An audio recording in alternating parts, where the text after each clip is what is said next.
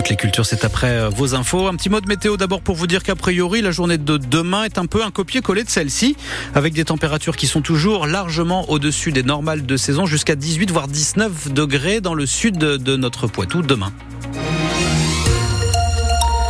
Delphine Marion Boule, dans les Deux-Sèvres, après quatre jours de recherche, Erwan reste introuvable. Euh, ce jeune de 18 ans a disparu dans la nuit de samedi à dimanche lors d'une soirée en boîte de nuit à Montcoutan sur Sèvres. Dès dimanche, les gendarmes ont déployé d'importants moyens de recherche, mais toujours aucune trace, aucune piste et pourtant, ce mercredi, Vincent Hulin, il faut dire que la gendarmerie a redoublé d'efforts pour tenter de retrouver le jeune garçon. Oui, en effet, hein, les militaires ont de nouveau ratissé, scruté, analysé minutieusement la zone autour de la discothèque, un périmètre élargi dès hier et totalement bouclé, vous l'avez dit, depuis ce matin grâce au concours de 30 apprentis gendarmes de l'école de Rochefort. Ce mercredi, tout a été tenté ou presque. 10 plongeurs, deux bateaux sonars venus d'Arcachon et La Rochelle ont sondé la Sèvre nantaise, les multiples ruisseaux, les nombreux étangs piscicoles proches de la discothèque en parallèle, les gendarmes de Partenay ont patrouillé en motocross dans les fossés, les petits chemins, les routes non carrossables.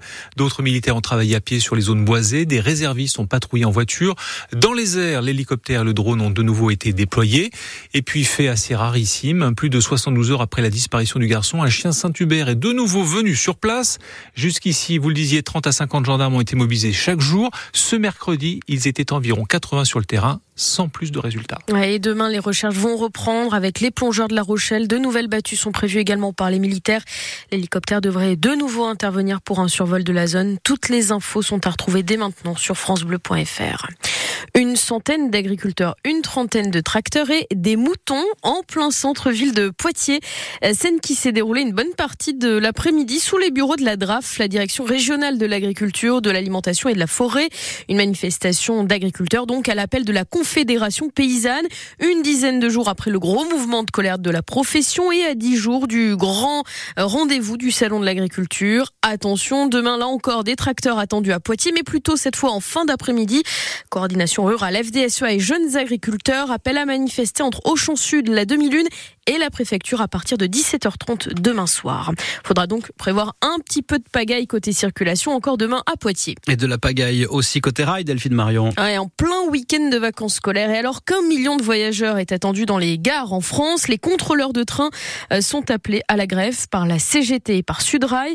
Cet après-midi, la SNCF a présenté ses prévisions de trafic et la grève s'annonce massivement suivie, Camille Revel.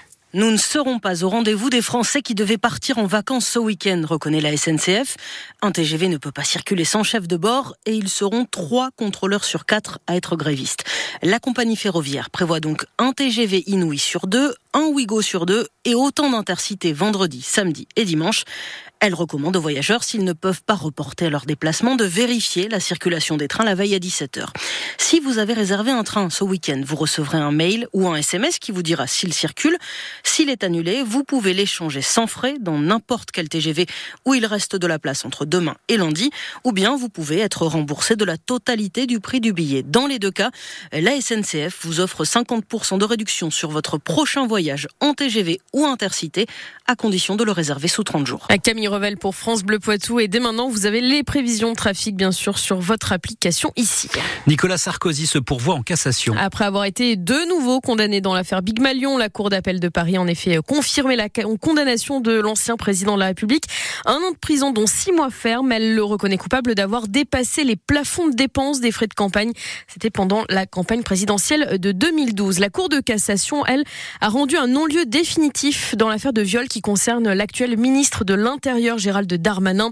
C'était une affaire euh, avec Sophie Patterson-Spaz qui accusait Gérald Darmanin de l'avoir violée en 2009. La Cour de cassation qui rend donc un non-lieu définitif. L'affaire est donc close. Robert Badinter, c'est la République faite homme, la vie contre la mort. Les mots d'Emmanuel Macron à la mi-journée, le président de la République a présidé l'hommage national à Robert Badinter, l'ancien garde des Sceaux décédé la semaine dernière. Un hommage place Vendôme, c'est très symbolique, c'est là où se trouve le ministère de la Justice. Le chef de l'État a prononcé l'éloge funèbre, il a confirmé sa volonté de voir Robert Badinter entrer au Panthéon. Il a salué, je cite, le combattant de l'abolition de la peine de mort. La cérémonie à retrouver sur francebleu.fr et sur votre application ici. Et puis, Antoine, on va en parler dans un instant. La météo, il fait très beau, très chaud. Et non, je ne parle pas seulement de la Saint-Valentin. Un thermomètre qui grimpe bien au-delà des valeurs de saison, parfois 15, 16 degrés. Et bien, dans le journal de 19h, ne bougez pas, on va aller euh, prendre un petit verre, une menthe à l'eau, tiens, en terrasse à Niort. Et on fera ça dans le prochain journal dans une petite heure.